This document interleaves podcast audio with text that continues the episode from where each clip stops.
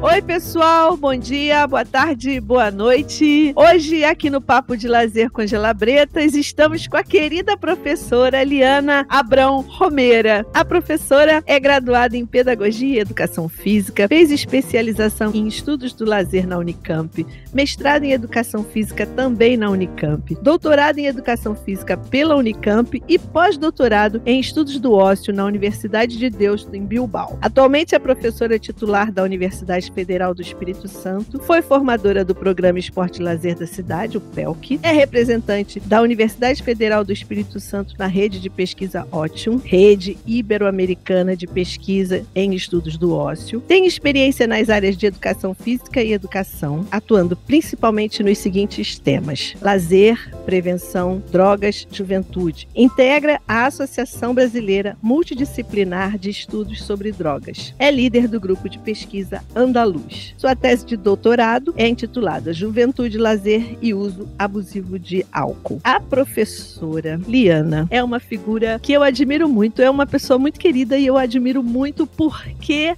ela tem uma pesquisa super consistente, super importante nesse momento, principalmente nesse momento aflitivo que a gente vive, em que as pessoas estão cada vez mais se voltando para o uso das drogas e ela faz essa relação com o lazer e ela faz essa relação com a juventude. Então, assim, é uma pessoa com quem a gente vai aprender muito nesse papo. E, além de tudo, a gente vai conhecer um pouquinho mais também. Ela vai falar das suas origens árabes. Eu adoro isso. Então, professora, muito, muito, muito obrigada, Liana. Muito obrigada mesmo por você ter aceito o nosso convite. A gente estava aqui ansioso para conversar com você. Aí o, o Lattes saiu do ar e eu queria mexer lá nas suas coisas e não conseguia. Fiquei aflita. E o Lattes voltou. Falei, oba, muito obrigada, minha querida. É uma honra, um prazer enorme ter você aqui com a gente no papo. Obrigada. Oi, Ângela, bom dia, boa tarde, boa noite.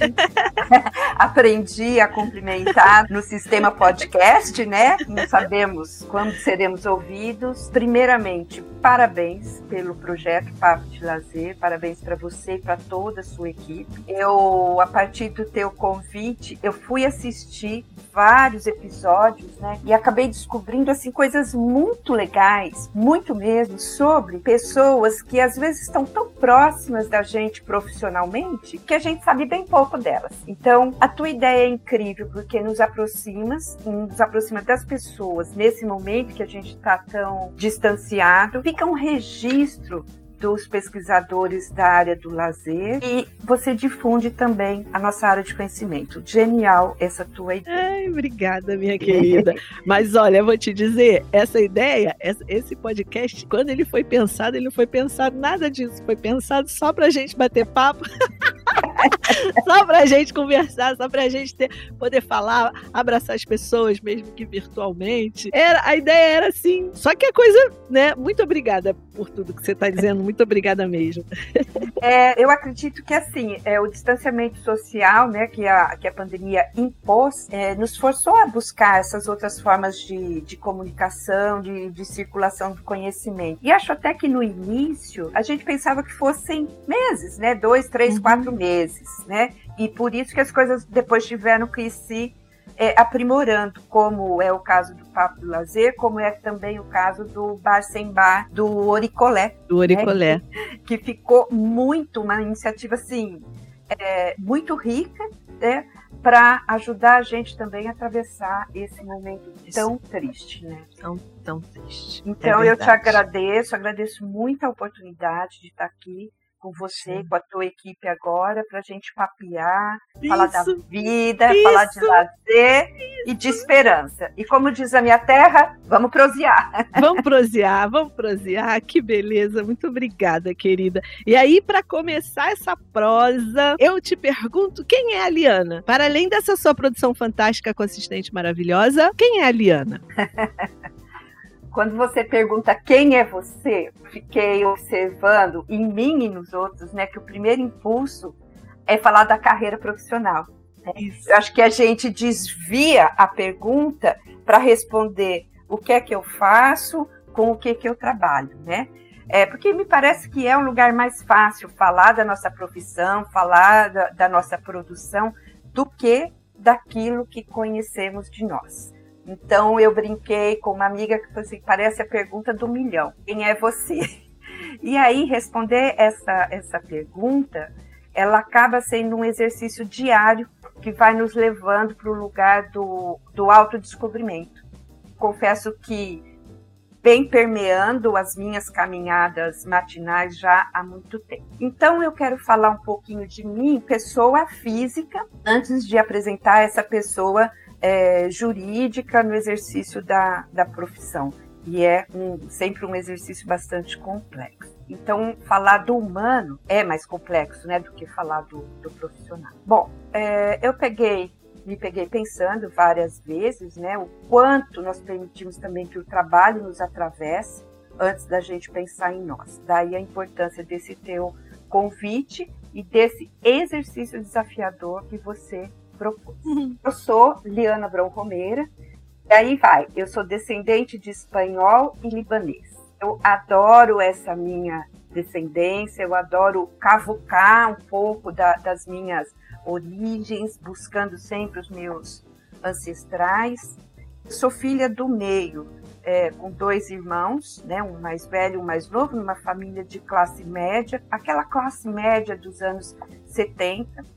Meus pais eram um contador e a minha mãe uma advogada, me incentivavam a participar de tudo quanto era atividade extraescolar e eu adorava. Eu nasci e vivi, vivi a maior parte da, da minha vida numa cidade lá do interior de São Paulo que se chama Catanduva. E por isso eu carrego esse sotaque caipira, que você já deve ter percebido, né? No meu... É lindo! é o meu sotaque que, que, que não sai. Eu já estou no Espírito Santo há 12 anos, mas o meu R vai, vai comigo, né?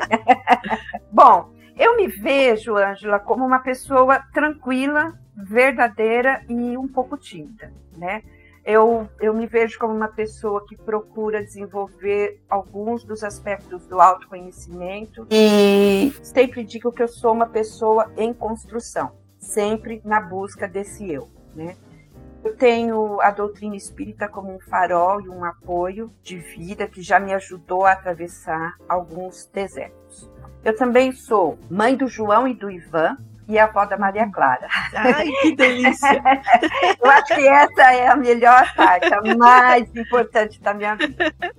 Tive os filhos muito cedo, Ângela, e fiquei viúva também muito cedo, o que fez com que eu, eu aprendesse sobre a vida de uma maneira um pouco, um pouco mais difícil, né?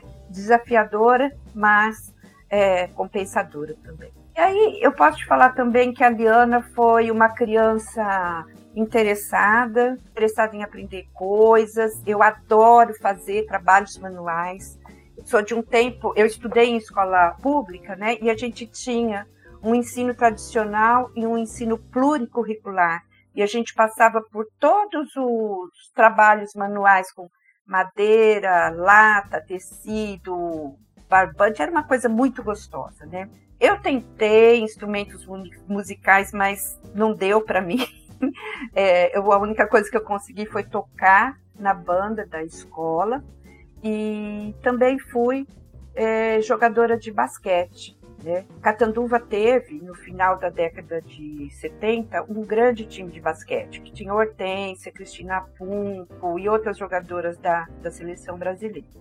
Então, por alguns anos, eu fiz parte dessa equipe de basquete, o Clube Recreativo oh. Higienópolis, e oh. essa é uma paixão, é, é algo oh. assim que, que me marca. Chique, bom, né? Mas você continua jogando? Agora não mais, porque machuquei, uma vez eu fui, ah. machuquei o dedão com muita gravidade num jogo e acabei assim. De vez em quando eu passo numa praça aqui perto de casa que tem uns garotos jogando, aí eu dou uns arremessos com eles, eles me respeitam e pronto, né? E chegou um moleque, não tira onda comigo não, tá? Que eu joguei, não. joguei cortência, muito respeito é, comigo. Muito respeito, é, é, é, muito engraçado. Aqui o, o bairro tem umas quadras, sabe? É, umas pracinhas redondas e umas quadras, é muito legal. E vira e mexe tem alguém com uma bola de basquete. Ai, que delícia. Eu tenho uma querida amiga, Mônica. Ela joga basquete desde que se entende por gente. Aí veio do Pará para o Rio jogando basquete. Hoje ela tem uma rede, né? Master, joga, continua jogando, viaja para jogar. Ela é maravilhosa, não para de jogar de jeito nenhum. Grande atleta. O, o, basquete tem um problema que assim ele é muito de contato físico, é, é um corpo a corpo muito muito forte, né? Então eu já não estou mais querendo essas batidas. tá, certo, tá certo. Então essa é a Liana que jogou basquete, tocou na banda, que casou cedo, é, mas que aproveitou e tem aproveitado a vida muito bem. Ai, que bom. Você sabe, você falou de instrumento musical, eu, eu, eu lembro, na minha escola, eu também estudei escola pública, e, e também tinha essa essa possibilidade da gente aprender outras coisas, né? Então eu aprendi a fazer carteira em couro, tinha, tinha oficina de marcenaria, tinha oficina de couro, tinha um monte de coisas legais, só que eu não levo jeito para trabalho manual, não levo jeito nenhum jeito, mas nunca. E tocar, eu acho que eu só toco campainha, porque também tem tentei aprender a tocar gogô para sair no bloco, mas não deu certo. Toca a campainha Só... e sai correndo, né? Isso, toca a campainha e ainda sai correndo. Eu fazia muito isso quando era criança. Tocava a campainha, saía correndo, enlouquecia correndo. a vizinhança. Ai, querida, muito legal. Aí, por conta do basquete que você foi fazer educação física e pedagogia, o que, que veio primeiro, a pedagogia ou a educação física? É, veio primeiro a educação física. Mas assim, olha, eu preciso te confessar que o meu desejo mesmo era fazer psicologia. Né? Eu sou apaixonada pela psicologia, né? Mas é, na época a gente não tinha essa, esse número grande de cursos superiores, né?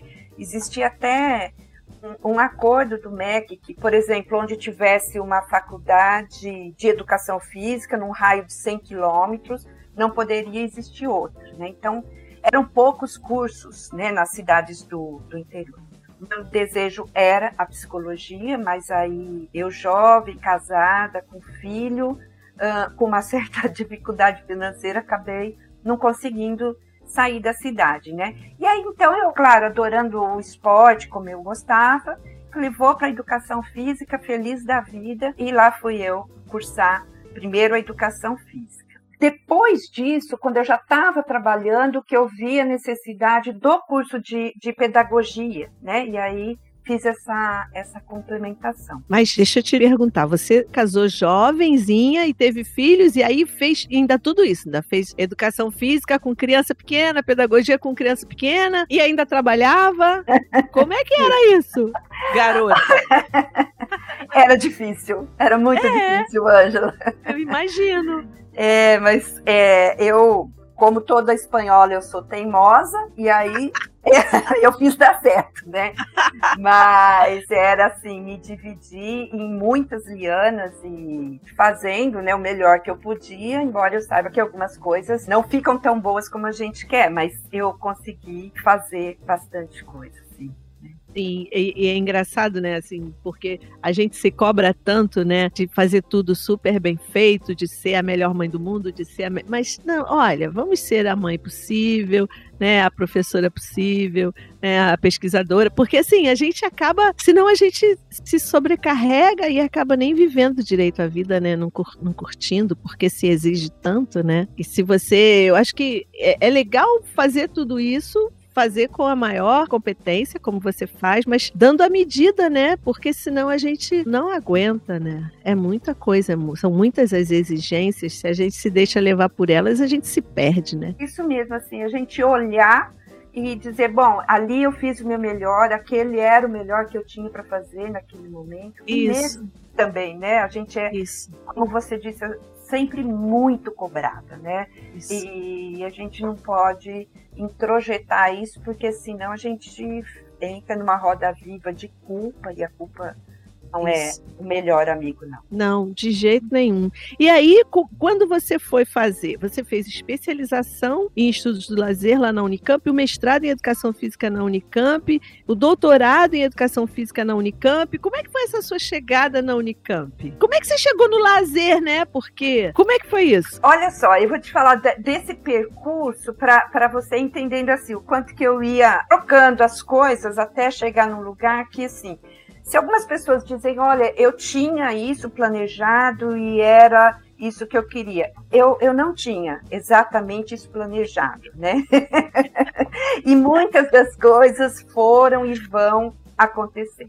Então eu fui cursar educação física, né? Quase no final da, da, do curso, eu fui trabalhar numa academia de ginástica. E era aquele tempo, década de 80, início de 80, da aeróbica, do, do step, era, era uma coisa muito gostosa. E eu comecei a minha vida profissional aí, por um certo tempo eu me envolvi bastante com o trabalho nas academias. E aí tinha muito aqueles cursos da Sprint no Hotel Glória. E Lembro tinha... disso!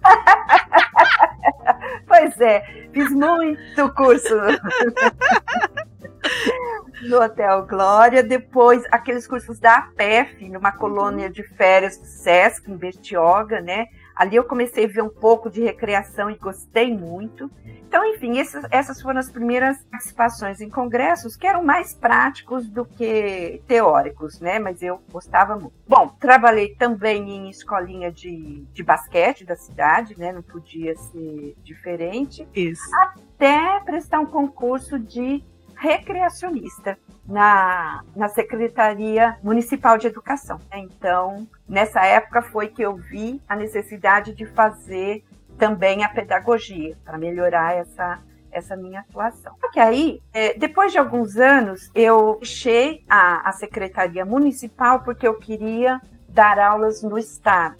Né? Eu queria estar efetiva na Secretaria de Educação do Estado, numa época em que eu era temporária, e essas professoras que são as temporárias, elas carregam um, um fardo muito grande, porque assim, ficam com as aulas que sobram, né? faz uma catança de aulas. É, teve ano de eu ficar em cinco escolas para poder ter uma jornada. Que loucura! loucura! E lá ia eu com a minha moto de escola em escola dando as minhas aulas, né? E aí, assim, falo que eu acho que isso é uma coisa importante da, rede, da gente registrar sobre políticas de educação e principalmente políticas de educação relacionadas com a educação física, né? É, quando eu ingressei, lá na década de, de 90, o, a Secretaria de Estado de Educação de São Paulo tinha montado um programa que chamava Ciclo Base, onde as crianças do ensino fundamental começavam a ter aulas de educação física, duas aulas de educação física e duas de educação artística. E isso foi muito bom, e isso também ampliou a possibilidade de chegada de novos professores na escola. Então eu fiquei por 20 anos é, numa escola da rede estadual, uma escola bem conceituada, que tinha vestibulinho, que era muito organizada, né? Ali eu trabalhei com ensino fundamental, ensino médio e com as turmas de treinamento de basquete, que eu nunca perdia de vista, né? E foram, Ângela, assim, nossa, foram, foram anos de muito aprendizado, né? Porque ao mesmo tempo que era desafiador, o, o contato com as crianças, com os estudantes, é, tem uma capacidade de, de, fazer a gente querer sempre dar o melhor para eles, né, por conta do retorno autêntico que eles têm para a gente. Então, foram 20 anos difíceis, porque você vai ver que aí nesse meio tem toda a pós-graduação da Unicamp, mas é, eu gosto muito de me apresentar como alguém que trabalhou um tempo grande na, na rede pública estadual. E isso, né, se a gente considerar que a educação anda muito, muito desprestigiada, né, os professores desvalorizados, mas é muito importante o que a gente faz, especialmente o que faz lá na quadra da escola. Então, depois de estar tá já há um tempo na, na escola, já era 92, 1992, já queria buscar outros prisões. E aí eu fui para a Unicamp. Aí eu me aproximei dos estudos do lazer, porque foi aquela pós-graduação que começou, tinha tido um grupo em 92 e o outro em 93. Eu sou do grupo de 93, né? é, a, a, a turma de 93, que era uma especialização em estudos do lazer. Foi quando, assim, eu tive contato com aqueles professores maravilhosos. Era Elo Bruns, Bramante, Marcelino, Lino Castellani, enfim, toda aquela galera professores da Unicamp daquela época.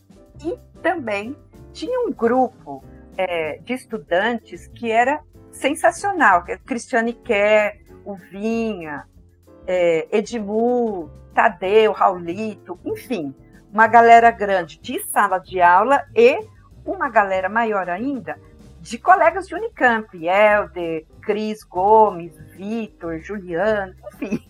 Nossa! Uma... Só gente boa. Só né? gente boa. e foi aí que eu adorei uh, fazer o curso, adorei eu antes não pensava na questão dos estudos do lazer, mas a partir daí foi possível eu, eu me aproximar e começar a me, me apropriar de, de algumas questões, né? Mas eu estava eu tava dizendo para você antes de uma das políticas de educação. Eu te falei essa da escola Sim. padrão, da, da, do ciclo, ciclo básico, básico, ciclo básico, que levava as aulas de educação física e artística para as primeiras séries, né, as séries iniciais. Em 93, teve um programa fantástico chamado Escola Padrão. Era um programa que atendia muito, muito as demandas do, uh, dos estudantes do noturno. Então, é, aos sábados, tinha muita atividade para os, os estudantes na escola. A gente passava o dia todo do sábado com atividades que não eram especialmente atividades de, de aula, mas eram mais atividades de lazer dentro de um equipamento não específico de lazer. Esse programa, e aí como tudo que dá muito certo, eles interrompem, eu não consigo entender por quê, ele foi fantástico para os estudantes, mas foi também para mim, porque abriu um horário nos meus dias da semana para estar na Unicamp e, em contrapartida, eu ia trabalhar no sábado, é, porque eu tinha que uhum. é, né, continuar com os meus vencimentos e me equilibrar no meio de tudo isso. Nessa época, eu ainda contava com muito apoio do meu pai e do meu irmão para estarem com os meus filhos, para me ajudarem na educação e tal. Só que é, você deve saber que a Unicamp ela é contagiosa, né? Sim. você entrou lá, você quer ficar, você não quer mais ir embora. Né? Eu acho que é alguma coisa na água, sabia? Eu ah, acho que eles põem alguma coisa na água. Na água. Eu não pensei nisso, mas pode ser. Você chega lá, não quer, bebe um pouquinho d'água, já era, não sai é, nunca mais. Né? Você fala, gente, eu não quero ir embora daqui, não, né? e, eu viajava 300 quilômetros a minha, minha cidade da. Nossa! Né, de Catanduva, Campinas, 300 quilômetros, que de ônibus eram 5 horas, era uma coisa muito desgastante, né? Mas, terminada a especialização, falei, e agora? Bom, agora, até por orientação de alguns professores, eu fui fazer disciplinas é, como aluno ouvinte. Aí eu fui na educação, fazer disciplina com o, professor Demir Valsaviani, fiquei por ali em algumas disciplinas até que eu entrei no mestrado, né, com a orientação do professor Pedro Winterstein. É, já não ia falar mais especificamente de lazer, mas daquela educação física escolar que pode é, trabalhar também o lazer dentro dele em todos esses momentos, aí como você percebe, não dava para eu parar totalmente para estudar, como eu gostaria, né, me dedicar exclusivamente ao mestrado, ao doutorado.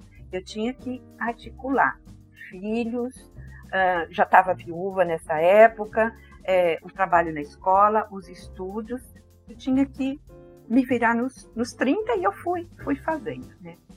Aí, Ângela, quase no final do mestrado, em 98, é, Catanduva começou a ser governada pelo Partido dos Trabalhadores. E aí eu fui convidada a compor a, a assessoria técnica do Departamento de Esporte da cidade. E por alguns oh. anos foi, foi fantástico, né? Imagina!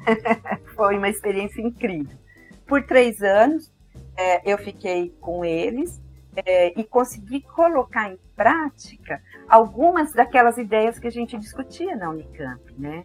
Então, é, implementação de atividade para mulheres, coisas que, que numa cidade pequena do interior não tinha, né? Equipar uma piscina com hidroginástica, estava começando a acontecer hidroginástica e você poder oferecer aulas de qualidade para as mulheres era uma coisa assim que é, me dava muita, muita gratidão.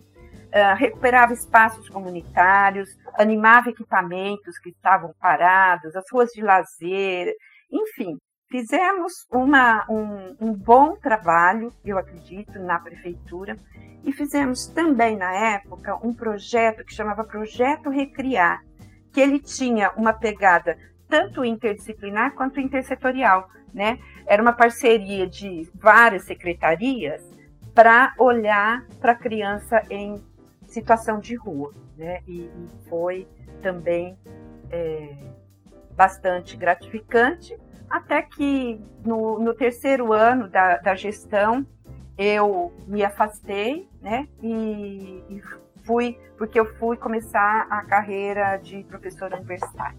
Mas aí você foi aí que você foi para a UFES? Não, não, a, a UFES eu fui só há, há pouco tempo que aí eu continuei em Catanduva, né?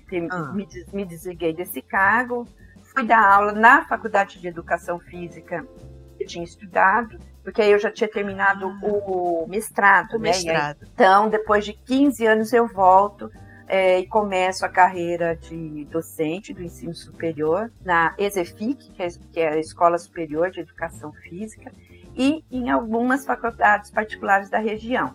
E aí você sabe, faculdade particular, você é horista, né? então Isso. é um monte de aula, muita aula e nada de, de pesquisa. Então, até mais ou menos 2005, eu me dividia entre escola pública e as faculdades particulares, até que eu comecei buscar o doutorado. Eu dei uma. Você percebe que tem um hiato grande né, entre término do meu mestrado e o início do doutorado, por conta das demandas pessoais que eu tinha sim, que, sim. né? Mas o bichinho da pesquisa já tinha te mordido lá atrás, né? Ah. Porque você, né, já estava a aguinha da Unicamp, o, mordi, o, o, o, bichinho da pesquisa, você já estava contaminada, não tinha jeito. Já estava. E aí, quando eu fui listando assim as coisas que eu queria te contar, eu fui percebendo mais ainda o quanto eu sou inquieta e assim, vai buscando, né? Vai buscando, tá sempre em busca de uma outra coisa é, que, que consiga ser um pouco mais potente, né? Então, eu acabei aprovada em seleção de doutorado tentei na área da educação da Unesp de Araraquara e de Marília. E, e, fui aprovada nas duas, mas acabei optando mesmo pela Unicamp de novo. Dessa vez eu fui é, orientada pela professora Heloísa Baldi Reis, né? Para pesquisar, aí eu consegui finalmente levar meu tema de pesquisa para a universidade, porque no mestrado é, as pessoas não queriam é, pegar para si essa, esse tema, né? Então a gente foi pesquisar os consumos de bebidas entre torcedores de, de futebol. E foi muito gostoso ter ido para campo de futebol, para os estádios, entrevistar as pessoas. Foi, foi um período muito gostoso da vida também. Por que, que você acha que as pessoas não queriam esse, essa temática? Que, por que você é uma temática? Uma temática que eu poderia te dizer espinhosa né? Ela não, não é uma temática tão agradável de se, de se tratar. Eu lembro que um ano antes de ter prestado na, nas Unesps e, e na educação física, eu prestei na educação da Unicamp. Fui até a seleção do projeto. E as professoras, eu não, não vou me lembrar agora o nome delas, elas disseram o seguinte para mim: Faculdade de Educação, hein? o teu tema é muito importante, é muito necessário, mas aqui nós não temos ninguém que estuda isso. Hum. E aí eu compreendi, na educação física, também não tinha alguém que estudasse especificamente os usos de álcool e, e outras drogas. Dá para entender, Ângela, pelo seguinte: esse tema, por muito tempo, ele ficou muito restrito à, à área médica, né? ou era tratado na perspectiva da só da dependência química e não do uso recreativo, né? Nessa perspectiva da dependência química, era tratar, era, era estudado na perspectiva do tratamento terapêutico, né, uh, ou medicamentoso, ou na perspectiva do direito, né? E, e das leis, do, dos aprisionamentos, das políticas, e pouquíssimo tratado na área da educação, na área do lazer, na área da educação física. Né? Tanto que eu digo, às vezes, que é um diálogo um pouco, um pouco solitário. São poucos os interlocutores para é, debater esse tema. E, e, esse tema, como é que ele surge na sua vida, assim? Como é que ele aparece? Olha, ele desde sempre eu tenho é, o meu olhar voltado para isso. Primeiramente, na perspectiva da, da prevenção aos usos, que hoje a gente já nem fala mais prevenção, a gente fala em educação sobre drogas, né? E eu lembro que quando eu estava na dando aula lá na, naquela escola do estado, Nicola Mastrocola, que eu, que eu comentei, eu comecei uma programação de uma semana inteira de prevenção aos usos de drogas. E, e foi alguma coisa assim muito gostosa de fazer, muito gratificante e que eu tive muito apoio da, da direção da escola, dos professores, da, da diretoria de ensino. E aí eu falei, bom, é, esse é o meu caminho, assim, sabe assim, desde sempre esse é o tema que eu, que eu abordo, né? Aí eu precisei, né, por conta dessa pouca interlocução, eu precisei começar a ir buscar em outros lugares é, outros campos de conhecimento, né? O, o Norbert Elias ele tem uma, uma frase que ele, ele, uma crítica que ele faz que assim, que o conhecimento fica encastelado numa, numa torre de marfim e não conversa, né? Então a sociologia da juventude não conversa com a sociologia do lazer, que não conversa com a sociologia da educação, fica cada um no seu cantinho é, sem dialogar. E aí eu entendi que o que era preciso era colocar essas diferentes sociologias ou esses diferentes saberes para conversar.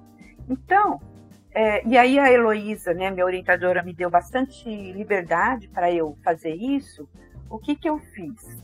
E que eu acho assim uma riqueza muito grande dessa, dessa etapa de formação do doutorado algo que eu é, oriento muito os meus, os meus estudantes, os meus orientandos a fazerem, que é buscar disciplinas em outras universidades. Isso. É, eu acho que sair para fazer disciplina. Por exemplo, eu era da Unicamp, já fiz mestrado na Unicamp. Agora tenho que sair da Unicamp, né? Preciso Isso. ouvir outras pessoas.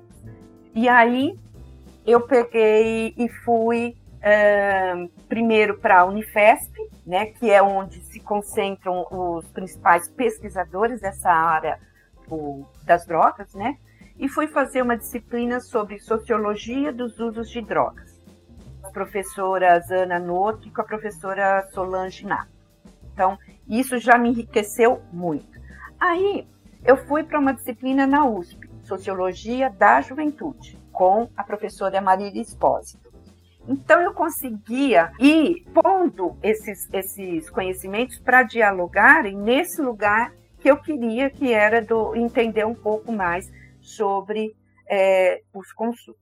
Então eu digo que esse foi um exercício de composição de um conhecimento que sempre me interessou, interessou muito e que eu não via e vejo pouco ainda abordado nos estudos do lazer. Voltando só um pouquinho nessa questão de buscar disciplinas em outras universidades, é, eu, eu, digo que esse momento que as aulas estão online, se é, se é, que tem alguma coisa de positivo, é essa possibilidade dos nossos estudantes é, buscarem uh, outros cursos. E hoje os meus orientandos estão fazendo disciplina online na Unifesp. Ai, que bom! É, é a gente tem essa coisa de, do lado. A minha tia falava isso para mim, eu morria de raiva quando eu era menina, né? Ah, minha filha, sempre tem alguma coisa boa. Espera que você pode não estar tá vendo agora. Ela era muito delicada. Você pode não estar tá vendo agora, mas sempre tem alguma coisa boa. Espera um pouquinho. Eu ficava com uma raiva porque eu sou super ansiosa, sempre fui super ansiosa, quero tudo ao mesmo tempo agora. E aí alguém dizer para eu ter calma. Era uma coisa terrível de ouvir. É, é difícil. Mas, mas é ó, isso. Você é... tem a chance de conhecer pessoas do Brasil inteiro online, né? Isso é bacana online. demais.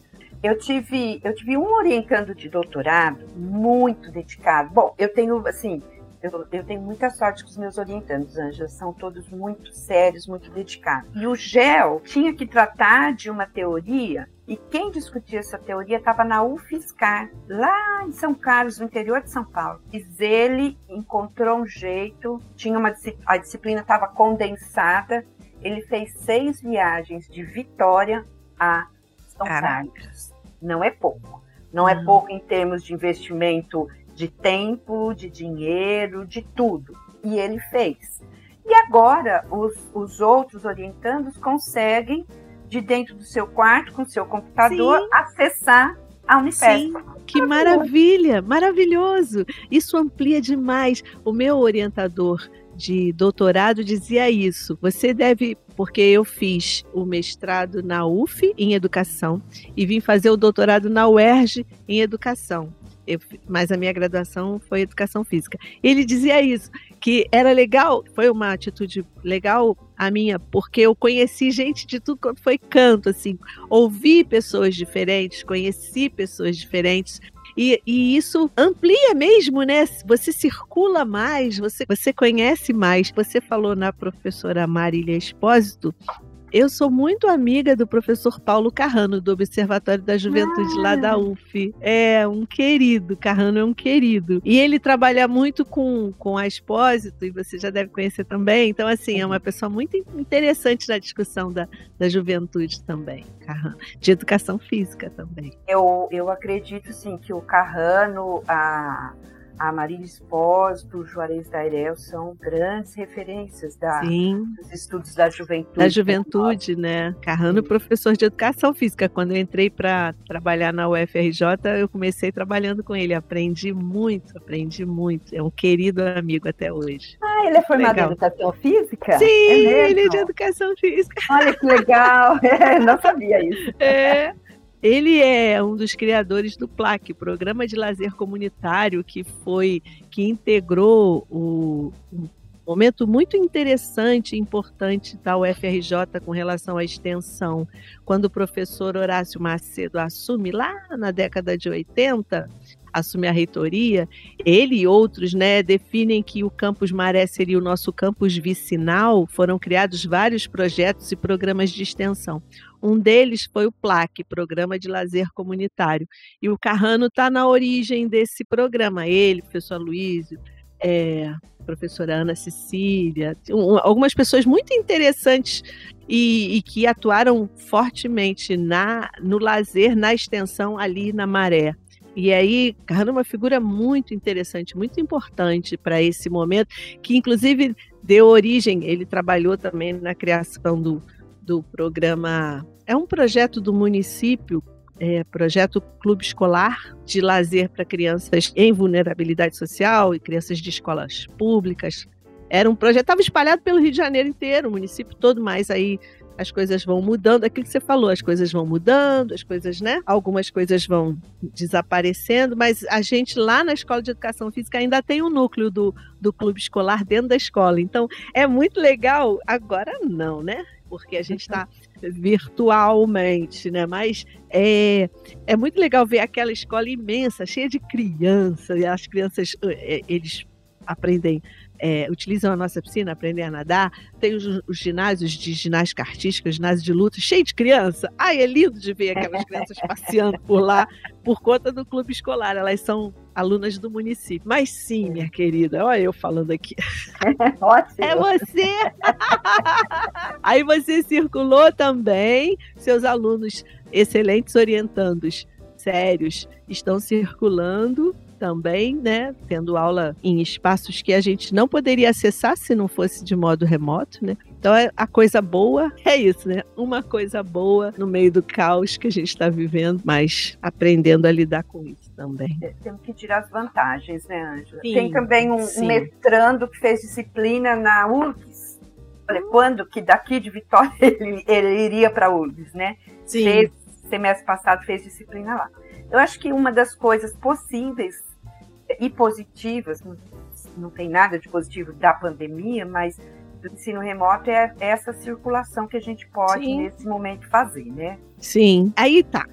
você fez o seu doutorado. Como é que é essa, essa, o pós-doc lá em Bilbao? Como é que foi isso? Você, ah. você resolveu as, ah, vou voltar para as minhas raízes espanholas, lá vou eu. É, sempre assim, um, sempre um carinho muito grande com, com a Espanha, muito mesmo, né? Mas, assim, primeiro eu precisei construir todo, todo esse caminho para chegar lá, né? Porque é, enquanto você está professora de escola de universidade particular, é muito difícil esse, essa possibilidade de você se ausentar por um tempo. Sim, sim. Mas algo que aconteceu antes disso, que eu acho que foi assim também bastante significativo, foi eu ter ido dar aula na Unimep e lá ah. ter trabalhado mais com o professor é, Marceline, com a professora Cíntia Lopes. Né? Ali estava o grupo de, o GEL, que era o grupo de estudos de lazer, é, que tinha Helder, o Vinha, Edmur, é, nossos orientandos, tinha a Rejane Pena Rodrigues, Sim. foi fazer o mestrado dela lá. Enfim, foi um ano rico até, mas eu sabia que eu queria ir para a universidade pública. Aí em 2009 eu prestei aqui a UFES é, e passei em 2010, eu cheguei aqui. Fui acolhida carinhosamente pelo professor Carlos Nazareno. Ai, Muito que legal. É um querido. É um querido. É um querido. Eu cheguei com uma malinha no aeroporto, estava ele lá me esperando.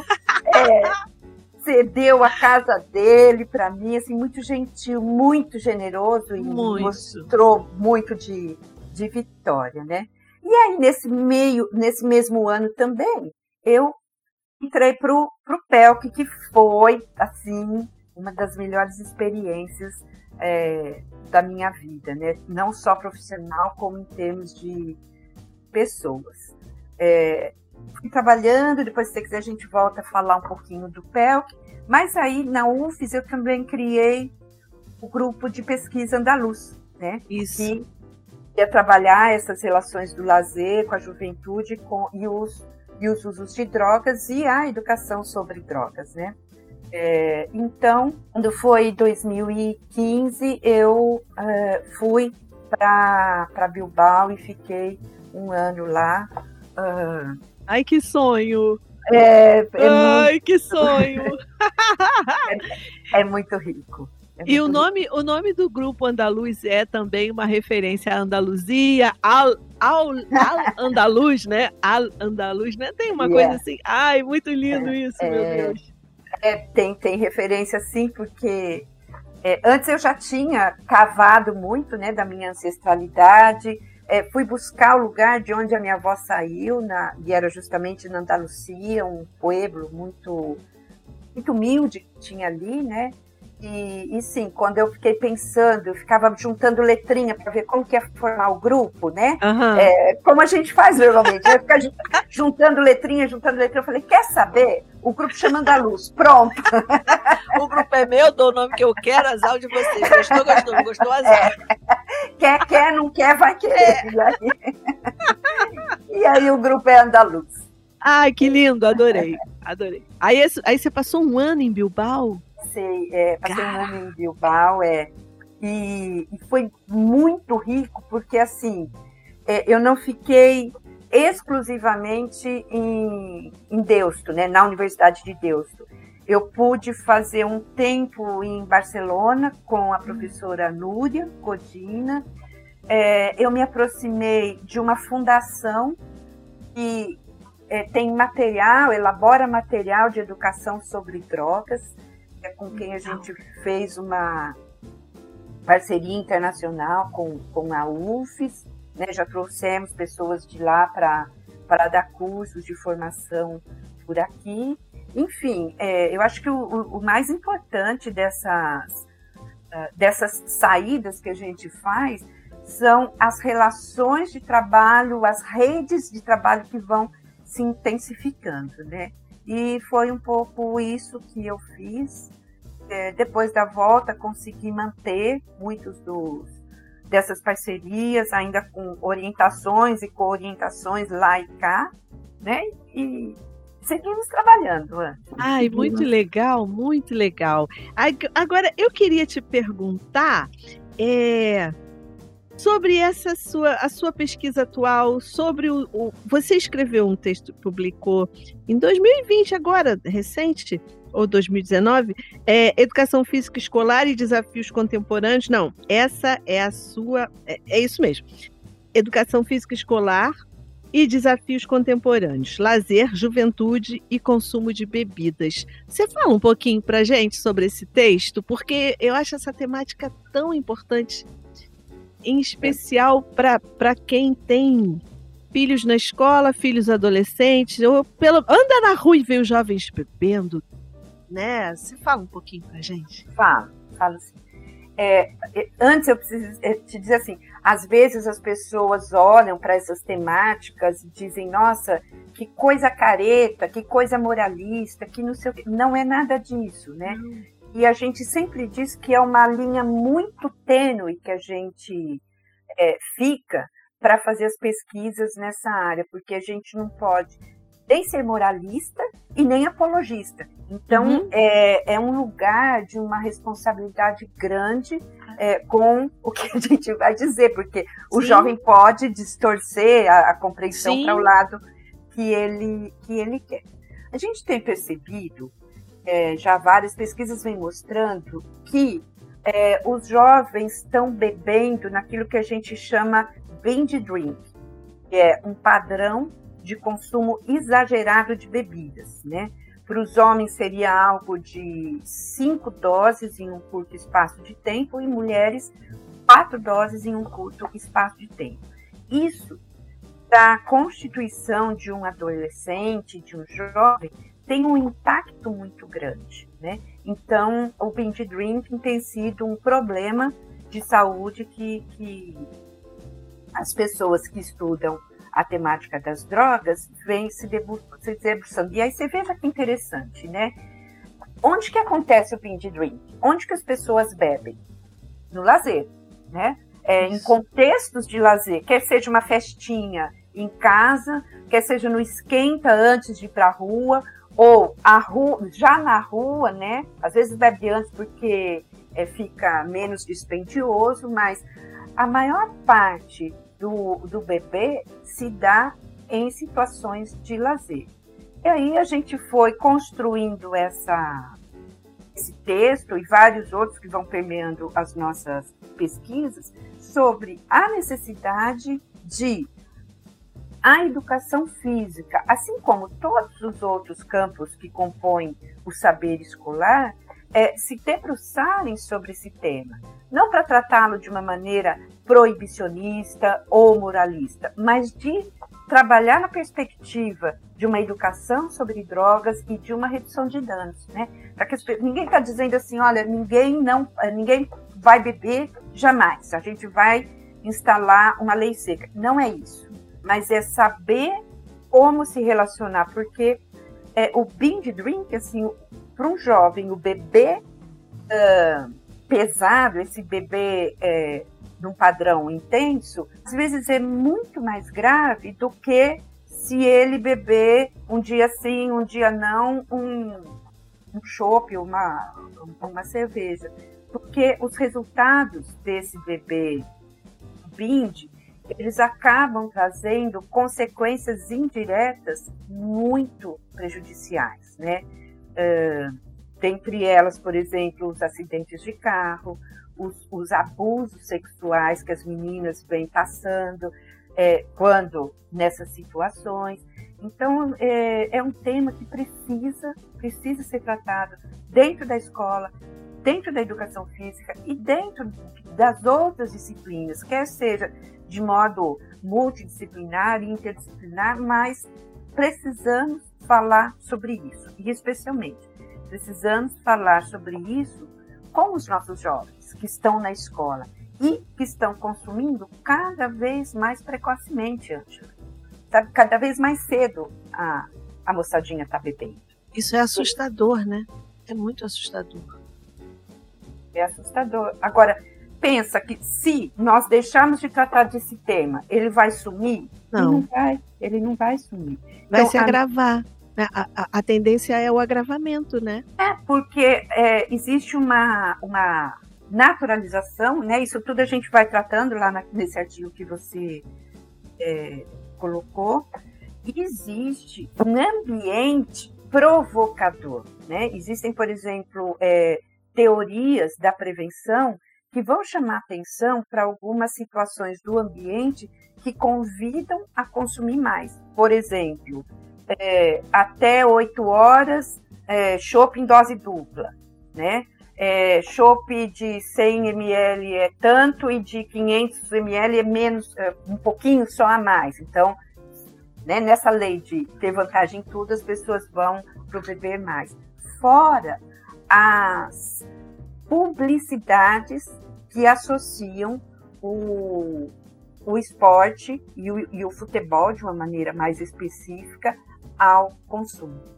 É, volto a te dizer, não é, eu não estou falando do consumo adulto, eu estou falando do binge drinking, dos consumos exagerados e, e não responsáveis. E, e, é isso, a gente vê os jovens, agora não, né, por causa da pandemia, mas eu moro aqui perto da minha casa, tem uma praça e era muito comum durante esse período, então, agora junho, julho, agosto, sempre a praça estava cheia porque eles faziam festas, então tinha tinha barraca de um monte de coisa, música ao vivo, era bem divertidinho no final de semana. Mas aí a gente via isso mesmo, jovens, jovens, 15, 16, 17 anos, com aquelas garrafas enormes, PET enormes de 2 litros, cheias de. E aí, cheias de bebida alcoólica misturada, tudo eles mistura, misturavam ali. E mais pro final da festa, eles, você via os jovens deitados no chão, completamente apagados, completamente indefesos.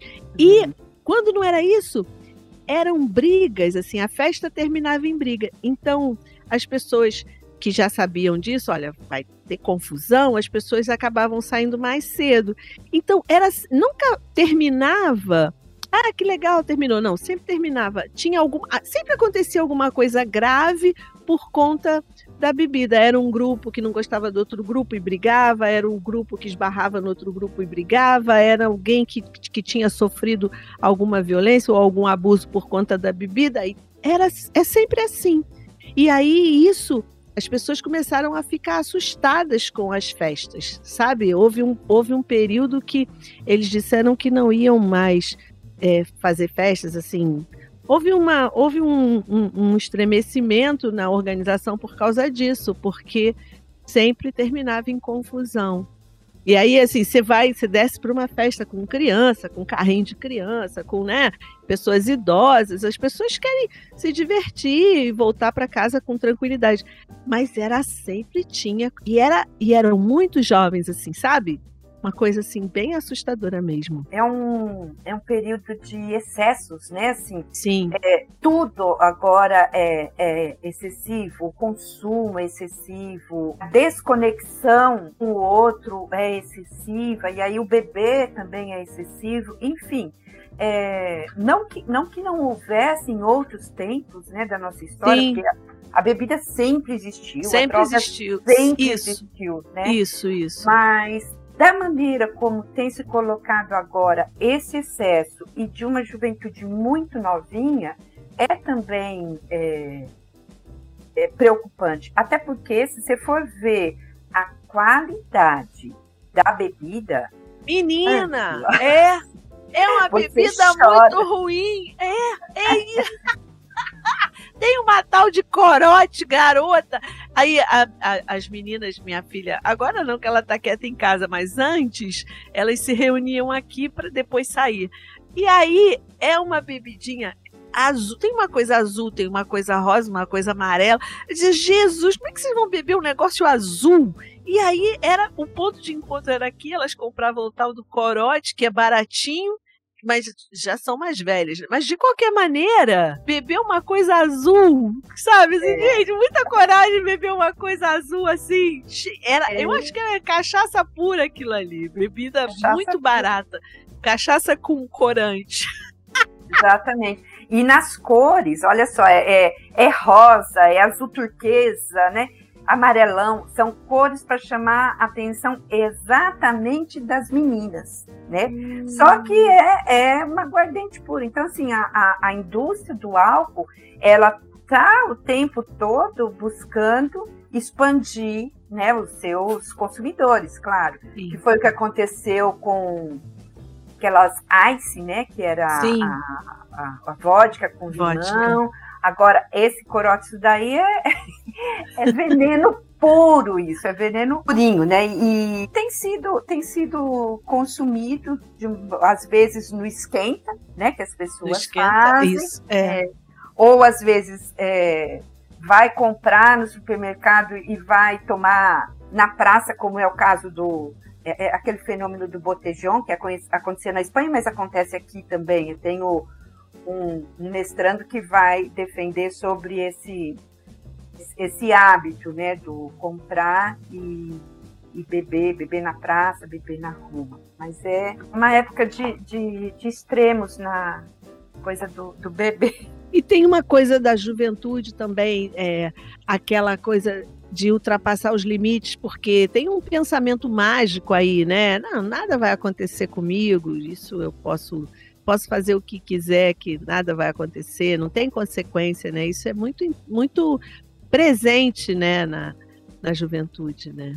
De é. sempre é, é, sempre desafiar os limites, né? E não acreditar que existam limites então eu vou fazendo, e aí a gente vê as coisas bem tristes acontecendo com jovens, né? É esse desafiar limites e competir com o outro, né? Sim. Eu lembro quando eu dava aula lá na, na escola, na segunda-feira eu escutava, assim, eu ligava minha antena em Bratel e só escutava as conversas, né? Nossa, eu bebi tantos. Aí o outro, não, mas eu bebi tanto. Então, assim, eles tinham uma quase que uma competição sobre o quanto beber, né? E, e isso tem sido muito incentivado, né? Em, em, diferentes de diferentes maneiras, né? Eles são invadidos por essa é, por essa publicidade ou por essa naturalização, normalização do, do consumo de, de bebidas. Né? E como é que você acha é assim, como é que seria uma educação sobre drogas quando você fala sobre isso na escola, nos outros espaços, até de ensino superior mesmo? Como é que seria? Como é que você pensa isso? É tratar das verdades, né? É, se você pensar, Angela, é, como eram feitas as prevenções antes, há 20, 30, 40 anos, né? Era a distribuição de panfletinho né? Uhum. Com aquela frase é, pratique esporte, não pratique droga ou droga mata, aquelas coisas muito, muito incipientes, né? E hoje a gente fala de educação sobre drogas numa perspectiva de dizer o que é, o que, que ela faz, quais são as possibilidades de uso responsável com redução de danos, com, com responsabilidade, sempre sabendo que todo uso tem uma consequência, mas alertando especialmente os mais novos, pessoal de é, 18, 20 anos, de que os impactos no sistema nervoso central e, e no aproveitamento é, é muito alto, né? Então, assim, tem hoje neurocientistas é, defendendo o, o, uso da cannabis, mas nunca para os mais jovens. E o mesmo, ou até mais, com o álcool, nunca para os mais jovens. Não adianta você proibir é, contar coisas que não, não coadunam com a realidade, porque a juventude pesquisa o que ela quiser na rede social. Sim. Então, a necessidade é conversa clara, conversa franca, sem alarmismo, mas mostrando sempre os dois lados, né, essa moeda e as consequências de cada uma das, das escolhas.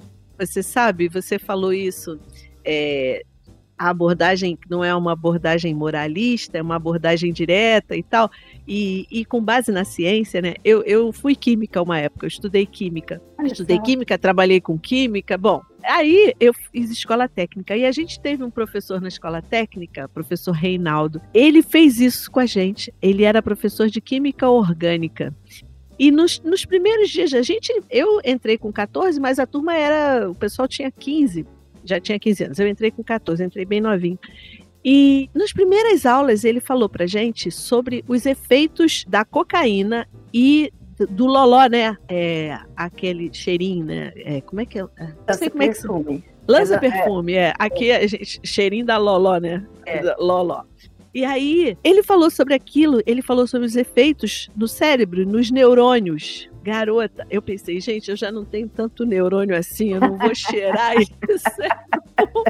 Meus neurônios já são pouquinhos, eu vou destruir todo mundo com cocaína, né, com pó e com loló, mas de jeito nenhum. Então, claro que você sai, você é adolescente, tem, né, as coisas aparecem, né, as pessoas oferecem e tal, mas eu nunca quis, não não por, por qualquer coisa. Primeiro que eu me sentia é, eu podia me sentir em defesa, dizer, ai caramba, vou fazer isso. Quem é que tá comigo, né? Tinha essa coisa assim de quem vai me proteger se eu tiver um, um piripaque, né? Mas mais do que isso, era assim, gente, caramba, vou ficar sem neurônio. É melhor preservar o pouquinho que eu tenho. Mas você sabe, eu nunca mais esqueci disso e nunca usei esse tipo de droga assim por, por causa disso mesmo, dos efeitos, né? E ele fez uma abordagem exatamente assim como você está falando. É, gente, é isso, isso, isso, isso, isso. Ficou todo mundo parado olhando para ele assim, impactado, porque você jovenzinho, nas primeiras aulas, o cara explicando as reações, explicando a fisiologia da parada lá, e você, caramba, não quero isso para mim. Mas veja, assim, dá pra gente dizer, bom, então você tem é, habilidades de vida, que é o que a gente. Você perguntou como que a gente trabalha, né? Uhum. É, com eles. Esse, esse, foi o tema do doutorado do, do Geocimar, que eu te falei que foi para o Fiscar, é, e que é um, uma teoria que a gente trouxe lá da Fundação EDEX, lá de Bilbao. Habilidades para a vida. Algo que a Organização Mundial de Saúde propôs, né?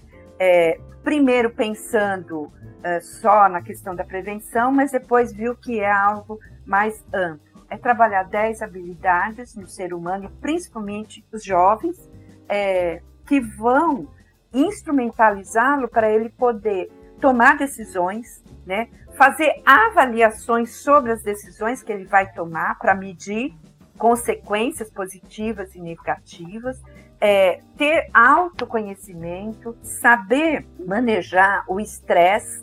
Então, assim, são, é, é um conjunto de 10 habilidades que vão sendo trabalhadas e que vão dando subsídios para esse jovem ir fazendo escolhas escolhas mais inteligentes, escolhas mais saudáveis, escolhas mais uhum. positivas para a sua vida. Foi muito legal o trabalho do GEL, porque ele trabalhou numa cidade aqui do, do interior do Espírito Santo, Santa Maria de Jetibá, que é uma colônia pomerana, hum. né, com altos índices de, de alcoolismo e de suicídio. Então, ele era professor da rede pública e ele foi trabalhar a educação sobre drogas na perspectiva dessas habilidades para a vida. E, e, desenvolveu um programa muito legal com os alunos, depois avaliou.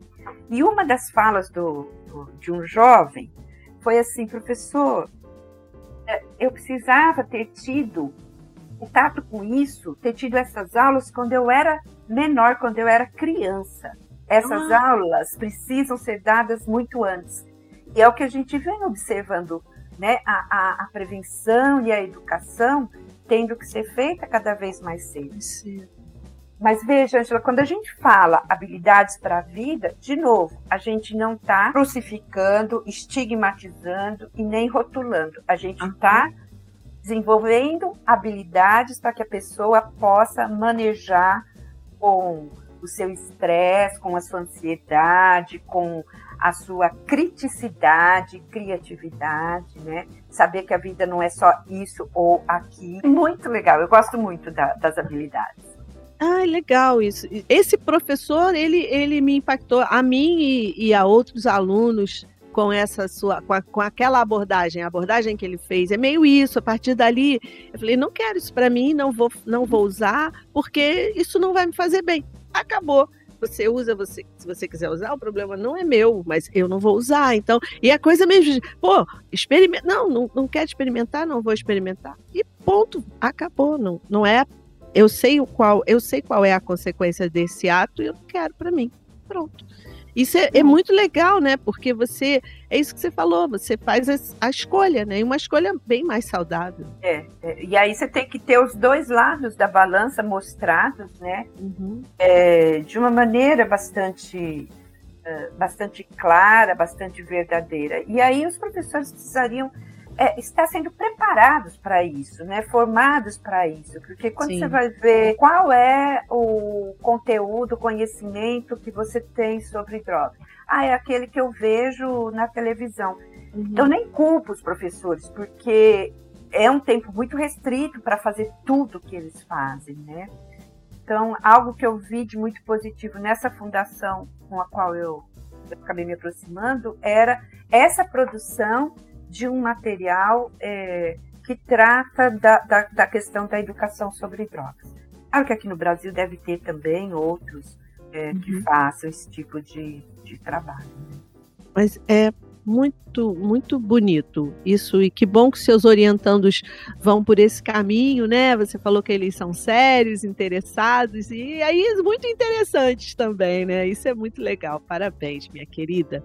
E aí, agora, já encaminhando assim, quase, ai, chegando no final, eu queria te perguntar, no meio dessa trabalheira toda que você tem de orientação, de, de, de professora titular, que a gente sabe que é muito trabalho. Antes da pandemia e agora na pandemia, como é que você lida com o seu lazer? Ângela, é. Ou você é daquelas que trabalham pra caramba.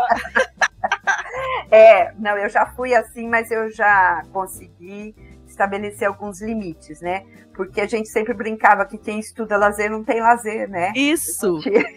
Isso. Gente, estuda, estuda, estuda, e aí, pá, qual que é o teu lazer, né? Isso. É, e eu confesso que por, por muito tempo, por morar sozinha aqui no Espírito Santo, né? Minha, minha família ficou toda em São Paulo, eu acabava deixando o, o, o trabalho invadir o meu fim de semana. Mas a partir da pandemia, eu confesso para você que não, sábado é sábado, domingo é domingo e pronto.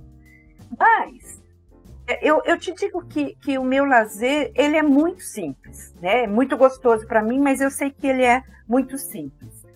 É, uma das coisas que eu adoro é quando eu estou em São Paulo, é, tá com os meus filhos e com a minha neta, pedir uma pizza e assistir um filme. Ângela, pro paulista não tem como. Chegou sábado, você não pergunta assim, vamos pedir uma pizza. Não, já é assim, qual é o sabor da pizza? então, isso para mim é delicioso e toda vez que eu vou para São Paulo tem que ter uma noite da pizza e do filme. Eu gosto, ainda faço muito dos trabalhos manuais e artesanais.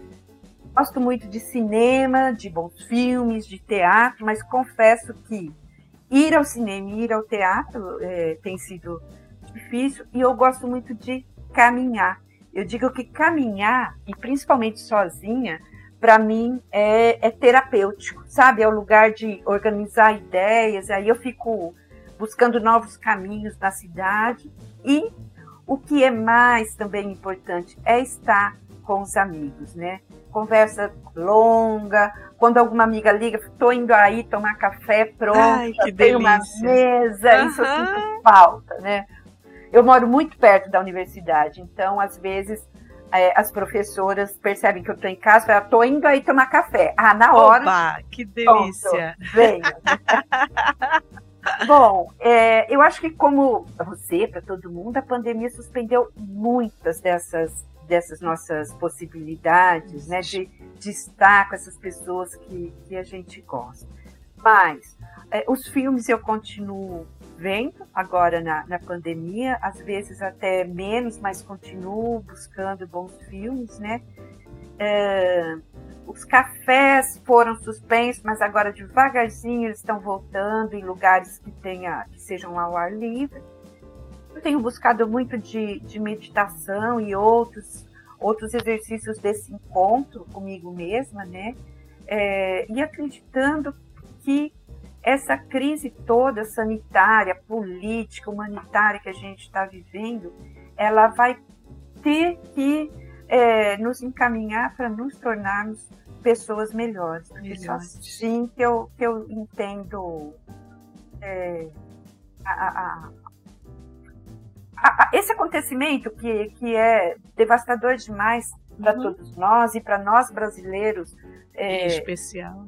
Em especial, duplamente avassalador, né? Então, eu acho que é um lugar do, do ir para dentro. Tem um psicólogo que eu acompanho, Marlon Reikdon, e ele sempre fala do ir para dentro. E me parece que a, a pandemia foi um pouco desse convite, mas não só ir para dentro de casa, ir para dentro de nós mesmos e, né, e trabalhar esse, uhum.